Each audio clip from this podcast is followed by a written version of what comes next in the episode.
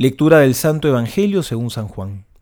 Jesús dijo a Tomás, Yo soy el camino, la verdad y la vida. Nadie va al Padre sino por mí. Si ustedes me conocen, conocerán también a mi Padre.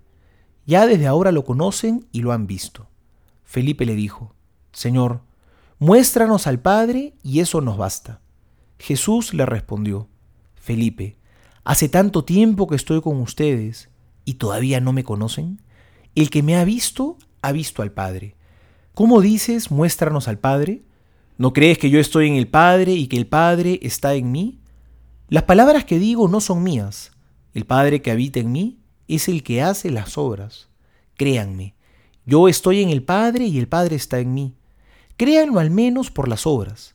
Les aseguro que el que cree en mí hará también las obras que yo hago, y aún mayores, porque yo me voy al Padre y yo haré todo lo que ustedes pidan en mi nombre, para que el Padre sea glorificado en el Hijo.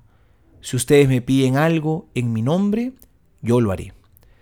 Palabra del Señor, gloria a ti, Señor Jesús. Si uno estudia un libro de historia o la biografía de un personaje conocido, podría llegar a decir que conoce mucho sobre tal personaje. Sin embargo, no es lo mismo decir que uno conoce sobre una persona a decir que uno conoce a esa persona. Tener la experiencia de haber conocido, tratado, querido, vivido con alguien hace la gran diferencia.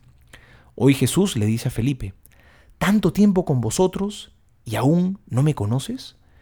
Creo que hoy nos podríamos hacer la misma pregunta, porque conocemos mucho sobre Jesús, pero realmente ¿Conocemos a Jesús?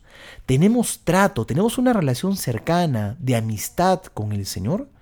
O también Él nos podría decir a nosotros, hace tanto tiempo que estoy contigo y aún no me conoces.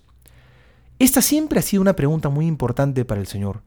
Por eso también en otra ocasión, donde aparentemente Felipe también se encontraba, les pregunta a sus apóstoles, ¿quién dicen ustedes que soy yo?